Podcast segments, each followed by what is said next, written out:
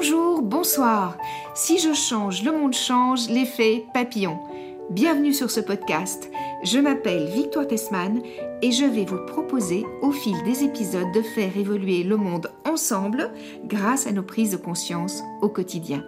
Je ne suis pas une experte, je choisis simplement de partager mes découvertes et ce que j'ai personnellement mis en place pour faire évoluer mon monde vers le meilleur.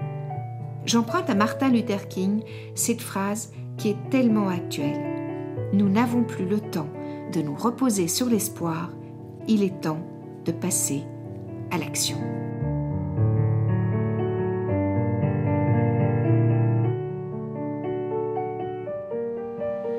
Bonjour Charlotte, merci d'être euh, venue ce matin sur ce podcast Si je change, le monde change, l'effet papillon.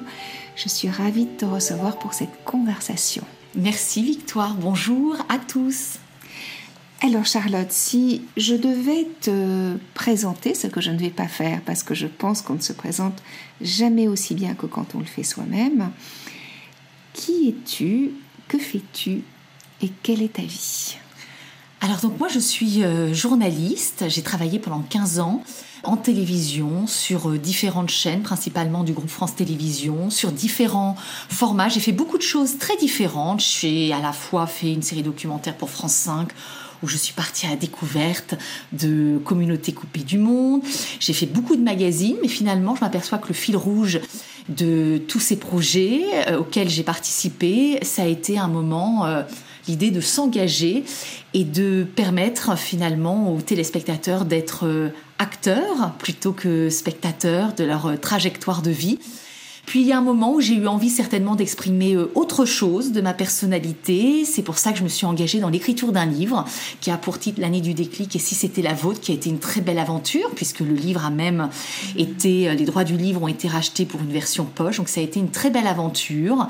Euh, et finalement, j'ai moi-même expérimenté ce qu'est un déclic quand on fait un virage à 180 degrés puisque je suis passée de l'univers du verbal et collectif à l'univers de l'écrit et euh, bah, d'une quête solitaire hein, euh, qu'implique l'écriture d'un livre. Et aujourd'hui, je fais beaucoup de conférences autour de cette thématique, autour du livre, et j'anime aussi beaucoup de conventions, de colloques pour euh, des grands groupes. Et je suis aussi la maman d'un petit garçon, Léopold, qui a 19 mois. Et là aussi, c'est une grande et belle aventure que j'accompagne, que j'ai accompagnée dans ses premiers pas terrestres, dans ses premières impressions terrestres, et qui est rentrée récemment au regard des circonstances sanitaires, voilà, euh, qui est rentré récemment en septembre en crèche. Donc tout d'un coup, l'oxygène revient au cœur de ma trajectoire personnelle, individuelle. Et là, euh, tout d'un coup, bah, s'ouvre à moi le champ des possibles pour... Euh, recréer et rebattre les cartes et me reconnecter finalement à mes envies et toujours bah, créer voilà pour à la fois nourrir des aspirations personnelles et que ce soit aussi une valeur aussi à un moment pour les autres. Et j'aime bien aussi euh, me resituer par rapport à mes origines, par rapport à la Normandie dont je suis originaire, parce que je pense que c'est une terre qui a aussi euh, beaucoup euh, conditionné ma personnalité. Voilà, j'aime cette terre, elle est contrastée. Il y a des marées hautes, il y a des marées basses. On peut vivre quatre saisons une journée. Elle m'a appris beaucoup de choses, cette région, à savoir saisir l'instant, l'idée du carpe diem, quand vous avez un moment le on vous gratifie d'un soleil, bah peut-être qu'il faut le saisir dans l'instantanéité parce qu'on ne sait pas ce que les heures prochaines vont vous offrir. Donc c'est vraiment c'est une région qui m'a appris euh, beaucoup en la regardant, en la vivant. Donc j'aime bien aussi me resituer par rapport à à elle tout simplement. Et j'aime ce qui est contrasté dans la vie. Je suis pas une grande adepte de la linéarité. J'aime rebattre les cartes. J'aime ce qui évolue.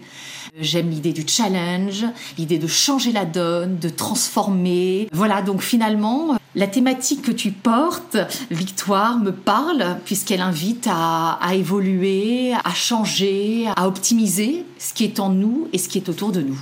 Merci Charlotte, parce que ce qui est tout à fait juste, c'est que la thématique de ce podcast te ressemble tellement.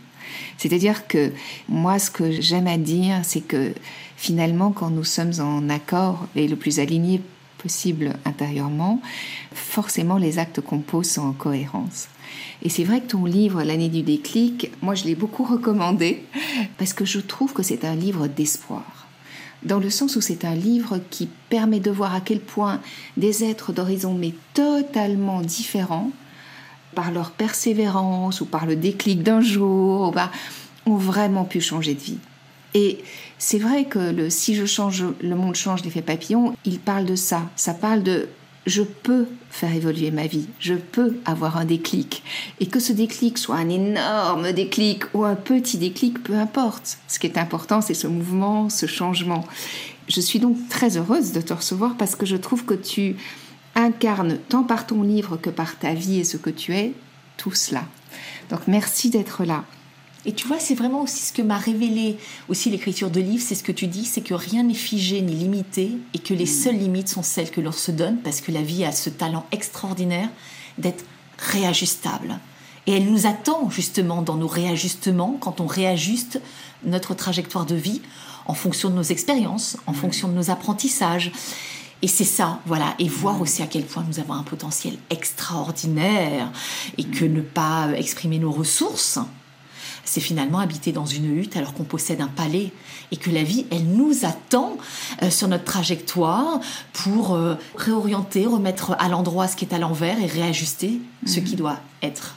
Oui, et parfois ce qui nous semble ardu, difficile, euh, une épreuve, peut se révéler finalement être un tremplin, une opportunité mhm. pour aller plus loin, pour changer, pour avoir un déclic, pour tout ça. Et, et ça, c'est vraiment formidable.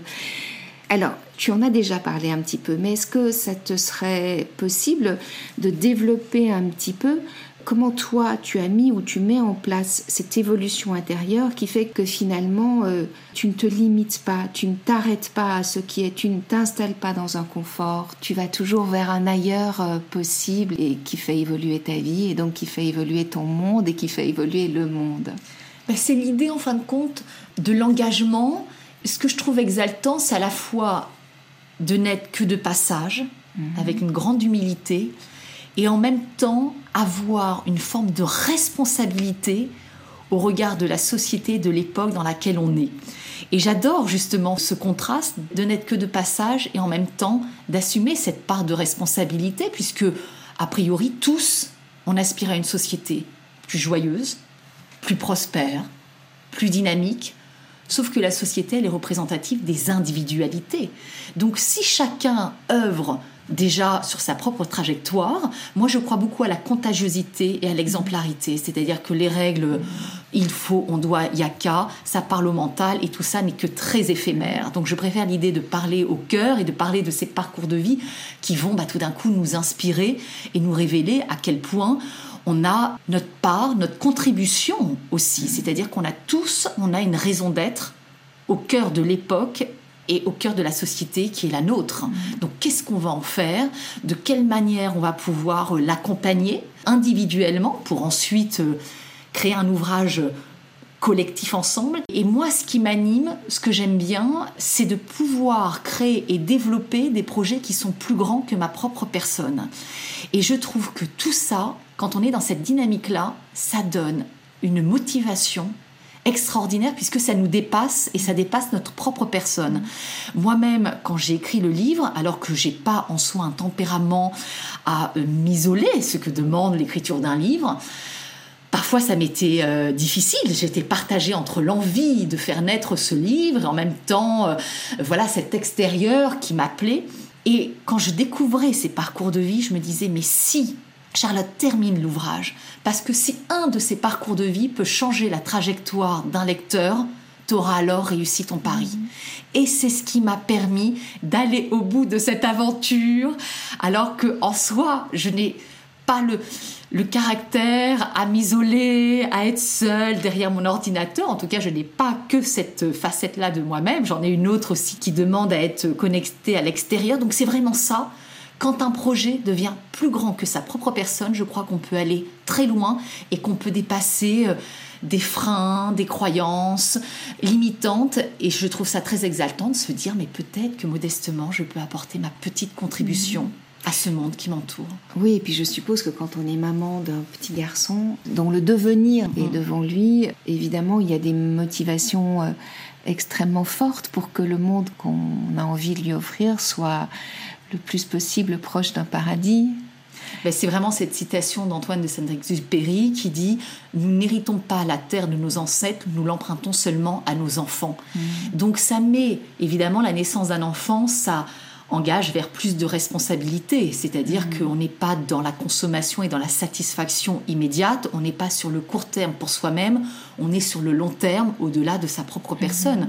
Donc on est dans l'idée d'un héritage, pas celui au premier degré seulement pécuniaire, mais un héritage euh, spirituel, un héritage de pensée, d'engagement, d'être. Euh. Et c'est vrai qu'il y a l'idée donc de la transmission. Mmh. Qu'est-ce qu'on va laisser de ce passage? Mhm. finalement Qu'est-ce qu'on mhm. va laisser euh, pour soi-même, pour ceux qui nous entourent, et au-delà euh, pour la société, pour l'humanité C'est ça, mhm. c'est-à-dire que tout part de nous, c'est ça qui est extraordinaire, tout part de nous, de notre intérieur, pour finalement euh, se projeter le plus largement possible et avec grandeur et même au-delà avec splendeur. Oui, et ce que tu dis me touche beaucoup et à plusieurs reprises on m'a dit oui euh, c'est très intéressant tout ce que tu proposes mais quand on n'a pas d'argent on peut pas se permettre ce genre de réflexion, on peut pas se permettre ce genre de choix, on peut pas forcément acheter bio et tout ça. Alors je réponds à chaque fois que j'ai rencontré des gens qui avaient très peu de moyens et qui avaient créé ces possibilités en se réunissant, en, créant des potagers partagés, en mm. faisant des choses comme ça, et qui donc ne se vivaient pas comme victimes d'une situation, mais créateurs d'un devenir possible. Et donc je pense en effet que tout ce que tu viens d'exprimer là, on peut vraiment, quelle que soit la situation dans laquelle on est, et ça je pense que c'est important parce que ça permet vraiment de ne pas euh, se limiter, de garder vraiment un espoir au fond du cœur, on peut créer un avenir meilleur pour nous et nos enfants, quelle que soit notre situation aujourd'hui. Et on n'a pas forcément besoin d'être en guerre pour ça. Mais tu as tellement raison, c'est vraiment ça. C'est-à-dire que moi, j'ai élu le mental fournisseur officiel d'alibi. C'est-à-dire qu'on a une imagination débordante pour se trouver des alibis pour ne pas passer à l'action pour ne pas transformer ce qui est, pour ne pas dépasser finalement ce qui à un moment peut nous limiter. Donc là aussi, je dis souvent de la vie, on doit à la fois en être digne, c'est-à-dire mettre toute son énergie au service de sa trajectoire, au service de ses choix, parce que finalement, la vie, tout est une affaire de choix. Hein. Les mots les plus simples dans la vie, c'est oui et non, et c'est ce qui va décider notre trajectoire, et en même temps de ne pas être dupe de la vie, c'est-à-dire et de tous ces alibis qu'on se trouve pour ne pas aller décrocher notre victoire. Et même au-delà, évidemment que bah, c'est la pyramide de Maslow, hein, c'est-à-dire qu'évidemment on est dans des besoins plus existentiels quand les besoins primaires sont acquis et confortables, et pour autant, moi je crois que dans la vie, il y a des gens qui sont des locomotives. Et heureusement qu'elles sont là pour aussi euh, emmener, pour aussi euh, proposer, pour tracter finalement. Donc euh, oui, il y a des gens qui ont peut-être finalement plus d'aisance, plus de facilité, et pour autant tout le talent, c'est de mettre cette aisance et cette facilité au service des autres. C'est-à-dire ce qui est à la rigueur contestable, c'est quand on garde cette aisance pour soi-même et qu'on la limite à soi-même, mais quand on en fait profiter les autres, bah, c'est génial. Voilà, donc après, euh, comme disait Coluche, à ceux qui disent ne pas avoir de chance, demandez-leur le nombre de fois où la chance est passée pour rien. Bah, il y a aussi, euh, quand parfois des moments de notre vie, on manque d'aisance et de facilité, il y a aussi des opportunités qui se présentent à nous, libres à nous de les saisir ou pas, d'aller décrocher sa victoire ou pas, ou de rester dans un scénario répétitif limitatif mhm. aussi. Mhm. Donc je pense que tout le monde a un moment sa chance.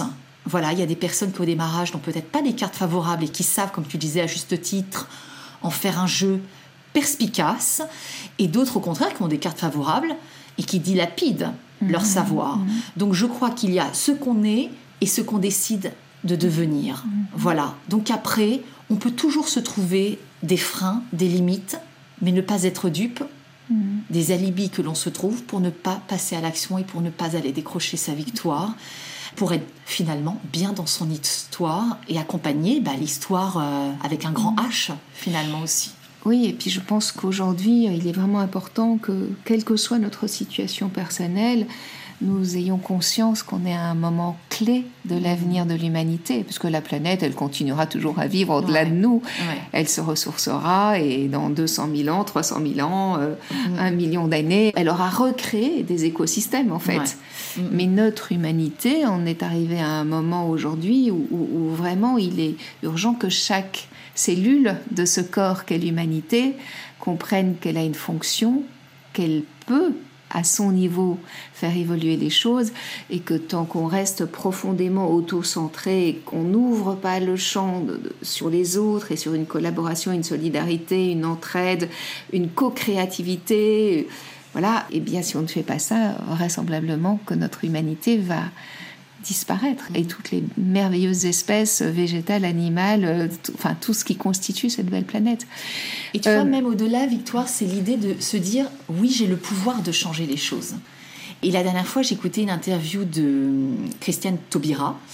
Et on, on l'interpellait sur des moments où elle a été confrontée à des insultes racistes, en lui disant Est-ce que vous avez été touchée? Et elle a répondu je ne suis pas une victime, je suis puissante.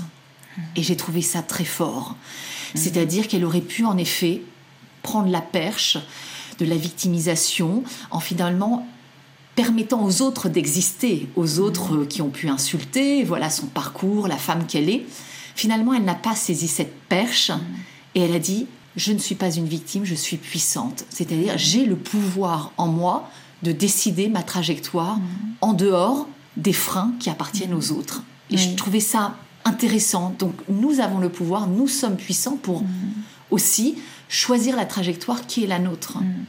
Oui, c'est merveilleux c'est ce que tu viens d'exprimer parce que c'est aussi ce qu'a fait Gandhi, par exemple, mm. hein, face à la colonisation. Il ne s'est pas positionné en victime, même quand on l'emprisonnait. Il restait dans sa puissance et dans cet alignement qui a fait qu'à un moment donné, même si ça a pris du temps, les choses ont évolué. Je pense qu'on porte tous en nous cette capacité d'être aligné, puissant et de poser un acte ou des actes concrets, même si ce sont des petites actions au départ, qui vont permettre de faire évoluer euh, le monde et notre monde. On parle beaucoup du changement climatique, on, des conséquences euh, qu'ont à de nombreux niveaux nos façons de vivre. Quel est ton regard sur ce sujet-là? Bah moi j'ai le sentiment c'est que on a sorti les drapeaux quand même depuis un certain nombre d'années pour euh, mhm. alerter. J'ai le sentiment qu'on est aujourd'hui un petit peu dépassé mhm. et que le réveil risque d'être euh, brutal. Voilà. Aujourd'hui, on est tellement dans une société sur le court terme, c'est-à-dire qu'on met beaucoup de rustines et il y a un moment où tout ça, les rustines, ça ne suffit pas. Il faut changer tout un système, tout un mode de pensée, il faut désapprendre des réflexes, réapprendre de nouveaux réflexes. Donc je pense que malheureusement, c'est dommage de devoir passer par là. D'ailleurs, c'est comme sur un parcours individuel, mais ça vaut aussi pour la société. C'est-à-dire parfois, il faut une secousse sismique pour à la fois, c'est le triptyque, pour à la fois réveiller les gens, les révéler à eux-mêmes pour leur permettre aussi de s'élever. Et malheureusement, je pense que le réveil sera brutal. Alors, euh, je me dis, je suis un peu fataliste hein, quand on va m'écouter, mais bon, les enjeux sont tellement énormes. C'est ça, c'est-à-dire que évidemment, à notre échelle, on fait au mieux, mais on est tellement nombreux, c'est tellement des puissances qui ont des enjeux différents. Quand on voit la Chine qui n'a pas du tout les mêmes enjeux que modestement la Suède à son échelle. Moi, je suis lucide en tant que journaliste, ce qui m'intéresse, c'est la vie telle qu'elle se joue sur le terrain du quotidien. Donc évidemment, je pourrais être idéaliste. Je crois au possible, je crois que tout est possible, mais je crois que là, on a dépassé le signal euh, d'alarme. Mhm. Voilà, donc le réveil va être brutal, il va falloir se ressaisir. Et on verra, euh, comme dans la vie, c'est à ce moment-là qu'il faudra exprimer son talent, c'est-à-dire mhm. face aux, épreuves, comment on transforme l'épreuve en expérience mhm. et comment on arrive à se réveiller rapidement efficacement pour enrayer le désastre finalement. Oui, oui, oui. Tout ça m'évoque beaucoup de choses parce que euh, Cyril Dion, qui au départ est à l'origine avec Pierre Rabhi du, mouvement des colibris, qui était de faire sa part, sa petite part pour faire évoluer le monde, aujourd'hui il va beaucoup plus loin. Il dit qu'aujourd'hui on n'en est plus à faire sa petite part et qu'il faut vraiment euh, se secouer et œuvrer. Alors évidemment, euh, ce qu'on observe aussi, nous, en tant que citoyens, c'est que les gouvernements font des un pas en avant, deux pas en arrière, et que sur des sujets essentiels euh, comme euh, le nucléaire, euh, comme les néocotinoïdes, les pesticides, enfin toutes ces choses-là, il y a vraiment peu d'actes forts qui sont posés. Mais pourquoi? Victoire, Mhm. mais les enjeux financiers. Absolument, on est tout à fait d'accord. Bien sûr, que et quand tu- l'influence des lobbies. et- Quand tu évoques euh, euh, les pesticides, bah là on est au cœur du sujet, Mm. c'est-à-dire les lobbies, les enjeux financiers.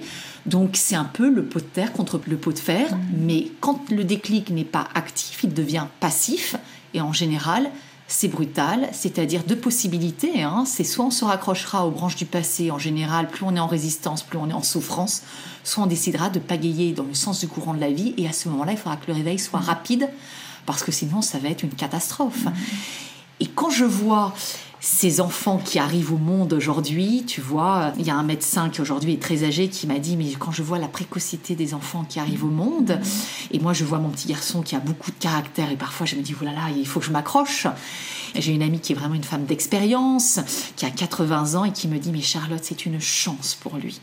Parce que au regard de l'époque dans laquelle il va évoluer, dans 20, 30 ans, dans la société dans laquelle il va être, faudra des enfants qui aient du caractère, parce qu'ils n'auront plus les ressources que l'on a aujourd'hui. Donc les enfants qui n'auront pas du caractère vont être broyés. Il faudra assumer une part de rébellion. Donc il faut que nos enfants aient... Voilà, il faut évidemment hein, euh, que tout soit euh, quand même raisonné et raisonnable, mais il faut cultiver cette part de rébellion, ce caractère juste, exprimé avec justesse. Cette puissance, en fait. Cette puissance, exactement, Victoire. Cette puissance, parce qu'elle sera nécessaire. Oui, alors moi, ce que j'ai souvent envie de dire, tu sais, quand on se sent démuni face à ce qui se présente à nous, c'est que notre cerveau reptilien, notre cerveau archaïque, d'une certaine manière, il nous invite à trois actions face à tout ça. C'est le repli, la fuite. Non, je veux pas voir, je veux rien savoir. euh, je continue mon petit train-train quotidien. Non, non, il n'y a pas de perspective, euh, comment dire, noire en prévision. Il y a une autre qui est je suis tétanisée sur place et je ne sais plus quoi faire. Et puis il y en a une, autre qui est l'attaque. Et aujourd'hui, il y a deux mouvements principaux, l'un qui est le déni, non, je veux pas voir, et l'autre qui est l'attaque. Et je pense vraiment, de mon point de vue en tout cas, que plus on va être ni dans l'un ni dans l'autre, c'est-à-dire qu'on va réussir à élever le débat et à se dire il ne s'agit pas de ne pas voir ou de défendre ma petite propriété, mon petit territoire, mais se dire ok si je perds mon petit territoire qu'est-ce qu'on peut faire tous ensemble? Je pense que c'est là qu'est l'avenir en fait de notre humanité.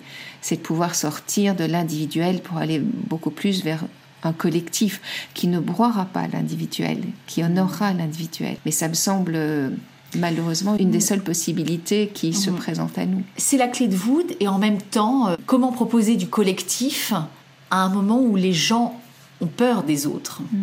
Ah, C'est-à-dire que dans une société, dans l'époque dans laquelle on est, les gens sont plus dans une posture de repli sur eux-mêmes, la peur de l'autre. Regarde, même quand on voit les circonstances sanitaires, les gens ont peur de la proximité même de l'autre. Alors, comment veux-tu recréer du lien finalement pour justement porter ces belles valeurs, ces belles actions à un moment où on met les gens à distance? C'est ça le paradoxe. on se cache Donc- tous derrière des masques c'est quand même symboliquement très fort Et alors, qui nous font perdre une part de notre identité, c'est-à-dire que quand tu croises pour la première fois une personne et que tout d'un coup elle baisse son masque, tu t'aperçois à quel point notre identité demande la complétude de tout notre visage parce que tu découvres. Et c'est l'oralité, c'est le mode d'expression, hein, le bas du visage. hein. C'est aussi euh, euh, le côté volontaire. hein. Euh, on sait très bien que tout le bas du visage, c'est l'oralité. Le menton, c'est la mise en action. Tout ça, ça m'interpelle. C'est-à-dire qu'à un moment, on a besoin de collectif. On met les gens à distance. Donc je me dis, oui, bah oui, pour le collectif, mais alors on met des gens à distance. Déjà, il y a une complexité relationnelle quand tu vas dans le monde de l'entreprise.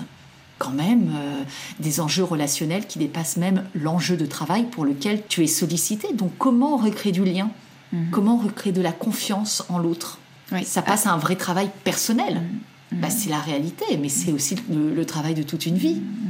Oui, comme tu l'exprimes très très bien, c'est vrai que cette peur qu'on nous distille tous les jours, euh, que ce soit aux informations ou ailleurs. Enfin, moi, j'essaie de pas trop les écouter parce que j'ai pas du tout envie de me laisser euh, infiltrer petit à petit, goutte à goutte de, cette peur.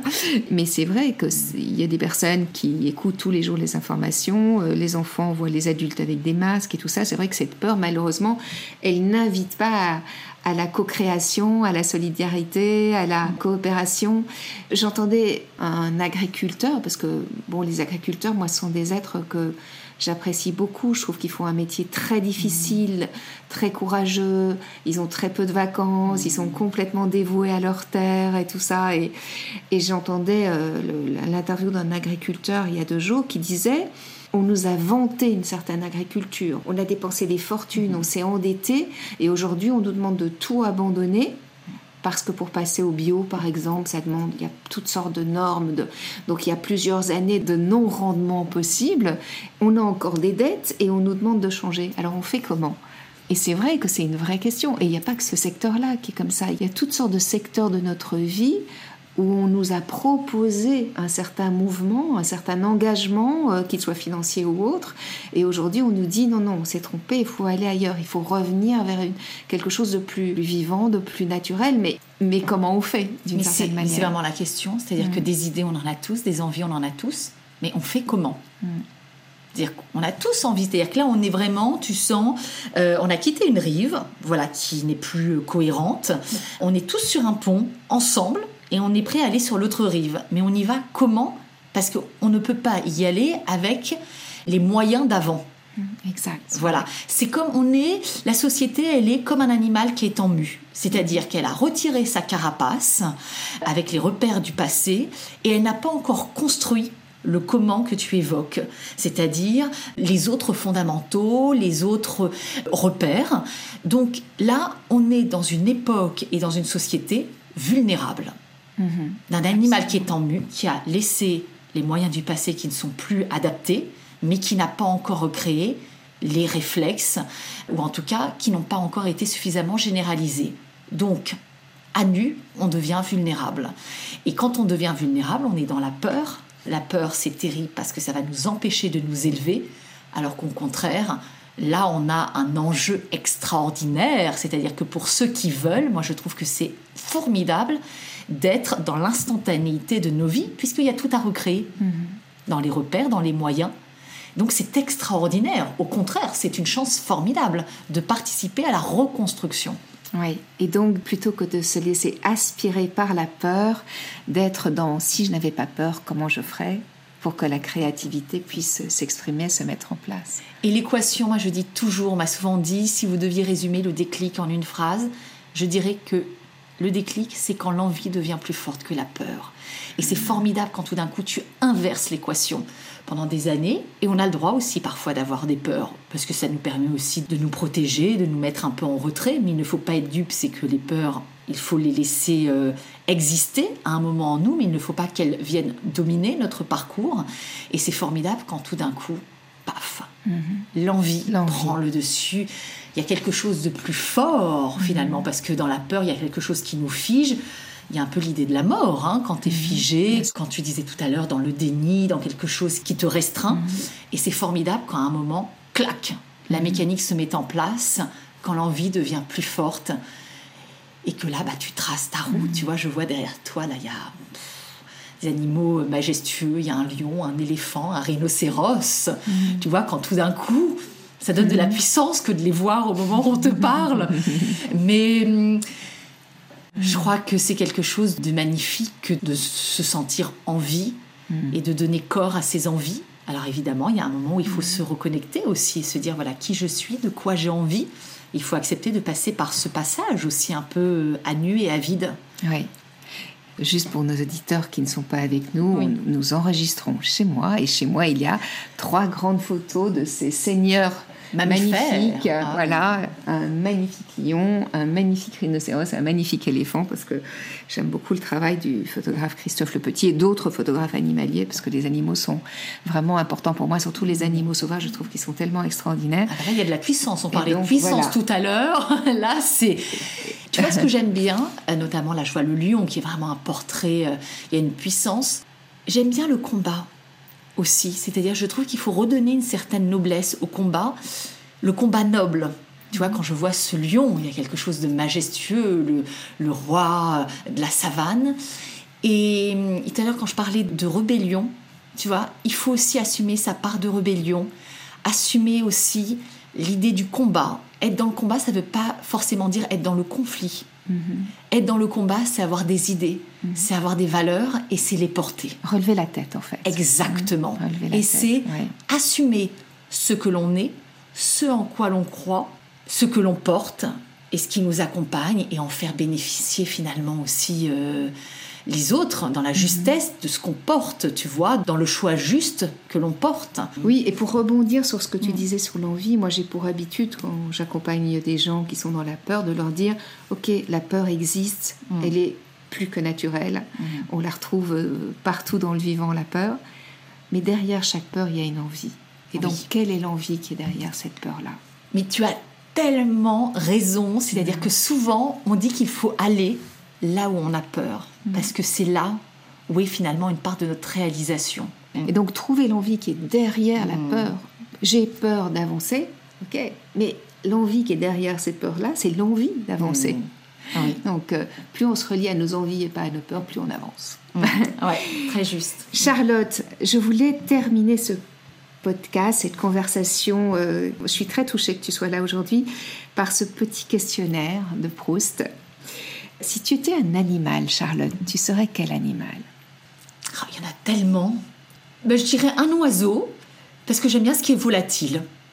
Voilà, j'aime bien ce qui est euh, aérien, j'aime bien l'idée de prendre de la hauteur, l'idée d'être aussi euh, perché dans les arbres. voilà. Euh, oui, je dirais un oiseau, parce que c'est aussi la liberté. Oui, puis voir le monde un peu en perspective, en hauteur. Prendre de la hauteur permet souvent de réajuster son regard. Oui, voilà, tu vois. Puis bon, je vois un joli papillon autour de ton cou, mais j'aime l'idée même de papillonner un petit peu, d'aller goûter à. Bon, voilà, donc cette idée de volatile, ça me plaît bien. Ouais, un oiseau. Super. Et si tu étais un arbre? Ah, écoute, je ne sais pas si c'est un arbre, si on peut appeler ça un arbre. J'aime beaucoup le bambou. D'accord. Tu valides? Tu acceptes? c'est un végétal. Un en tout végétal. cas. Voilà. Alors, écoute, j'aime le bambou, j'adore parce qu'il y a à la fois la robustesse Mhm. et il y a quelque chose de léger dans les feuilles. Mhm. Et quand il y a un peu de vent, il y a même un, un petit bruit qui en émerge. Ça laisse passer beaucoup de lumière et en même temps, ça te protège de l'extérieur. J'aime beaucoup à la fois la robustesse et la légèreté du bambou. Oui, le mot robustesse est exact. Il peut y avoir des forêts de bambou et avant de d'éliminer une forêt de bambou, il faut s'accrocher. Et les feuilles sont tellement Ouais. légères. Le vert Ouais, même des absolument. feuilles est doux. C'est un végétal extraordinaire, absolument. ouais. J'aime bien le contraste à la fois de la légèreté des feuilles, cette robustesse de la racine, du tronc, cette capacité à laisser passer de la lumière sans pour autant bloquer. Bon, voilà. Oui, oui, je dirais le bambou. Super. Et si tu étais une fleur ou un fruit? Alors la fleur, j'adore le coquelicot. C'est la fleur des champs. J'adore le rouge du coquelicot, c'est-à-dire il peut être seul dans un champ. Tu le vois, tu Ouais. ne vois que lui. Oui. Et alors là aussi, j'adore, c'est la finesse. As-tu déjà vu la finesse de la tige coquelicot? ouais. Et alors, ce qui est incroyable, c'est que tu le coupes dans l'instantanéité. Il ne peut pas résister en dehors de là où il s'est ancré. C'est-à-dire que tu le ramasses, tu le trouves merveilleux, tu le prends, tu le ramènes chez toi. Il ne peut pas être hors de son contexte. Oui. Et j'adore la finesse de cette fleur au cœur des champs. Et ce rouge, voilà, il y a quelque chose de magnifique. J'adore le coquelicot. Oui. Il y a un mouvement magnifique qui existe depuis quelque temps et qui demande à ce qu'on nous rende nos coquelicots, qui est un mouvement euh, Ah oui, Voilà, Voilà, qui- oui. où tu peux afficher un coquelicot sur toi et tout ça, et, c'est, et tu peux t'inscrire sur leur site, et c'est vraiment un mouvement qui œuvre pour qu'il y ait moins de pesticides et tout ça, et pour qu'il y ait à nouveau des coquelicots dans les champs. Voilà, exactement. Et J'adore chaque année la retrouver bah, au moment du printemps. C'est voilà. Ouais. Et si tu étais un minéral? Alors, C'est amusant parce que ce week-end j'ai hum, ramassé des galets. Et alors je sais pas, c'est ce qui me vient, c'est quelque chose d'assez brut hein, finalement, mais hum, bah, c'est incroyable, c'est encore le contraste. Mais je trouve un galet, je trouve que c'est très puissant et en même temps c'est d'une douceur. quand tu le touches et que tu le caresses. Euh, j'aime aussi que ce soit brassé, tu vois, par la mer, par les marées. Et c'est, en fin de compte, bah, c'est peut-être la vie finalement. on s'adoucit, on s'adoucit peut-être au gré de nos apprentissages, de nos expériences, de ces marées hautes, de ces marées basses, de ce que la vie nous propose. Mhm. Et en même temps, c'est incroyable comment, tu vois, avec un galet, tu peux casser quelque chose, tellement c'est quand même euh, une matière brute. Et en même temps, quand tu le touches, c'est une douceur. Mhm. C'est comme une peau de pêche. Donc c'est ce qui me vient spontanément au regard de mon actualité. On en trouve aussi beaucoup en, Normandie, mais c'est le galet qui me vient, voilà. Euh, ouais. Bon, ben merci, merci infiniment. Et j'ai une dernière question à te poser.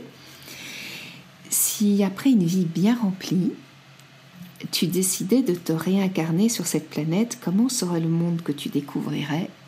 Qui serais-tu et que ferais-tu?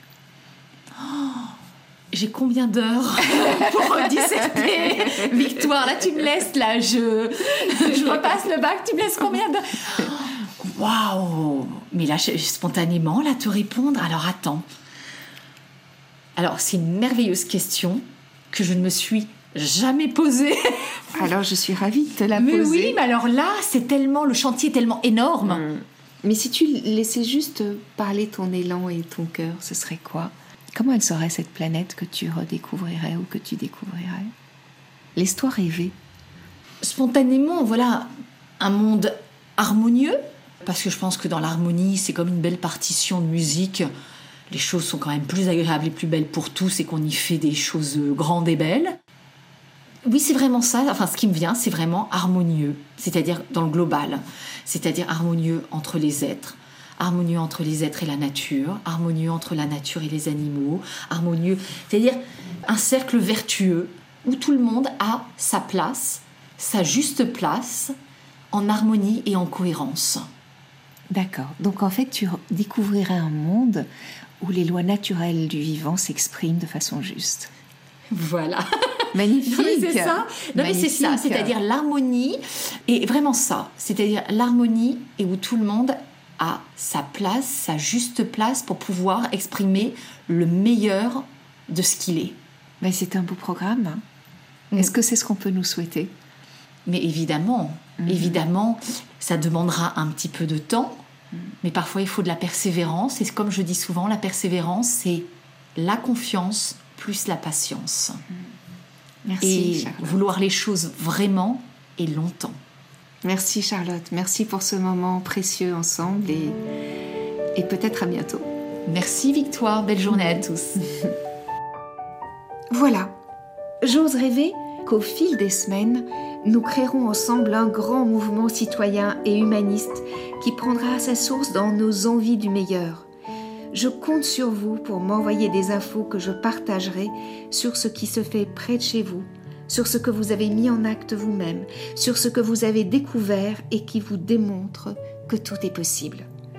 Si vous lisez mon livre, Si je change, le monde change, l'effet papillon, illustré par Laurie Neuis Barboto, vous découvrirez que ce mouvement de conscience mondiale est présent partout et qu'il ne tient qu'à nous de l'inclure dans notre quotidien. Le changement ne viendra pas de nos dirigeants ou de nos politiques, en tout cas pas pour l'instant. Le changement et le respect de la vie ne peut venir que de nous, de toi, de moi, de nous. Merci d'avoir écouté cet épisode.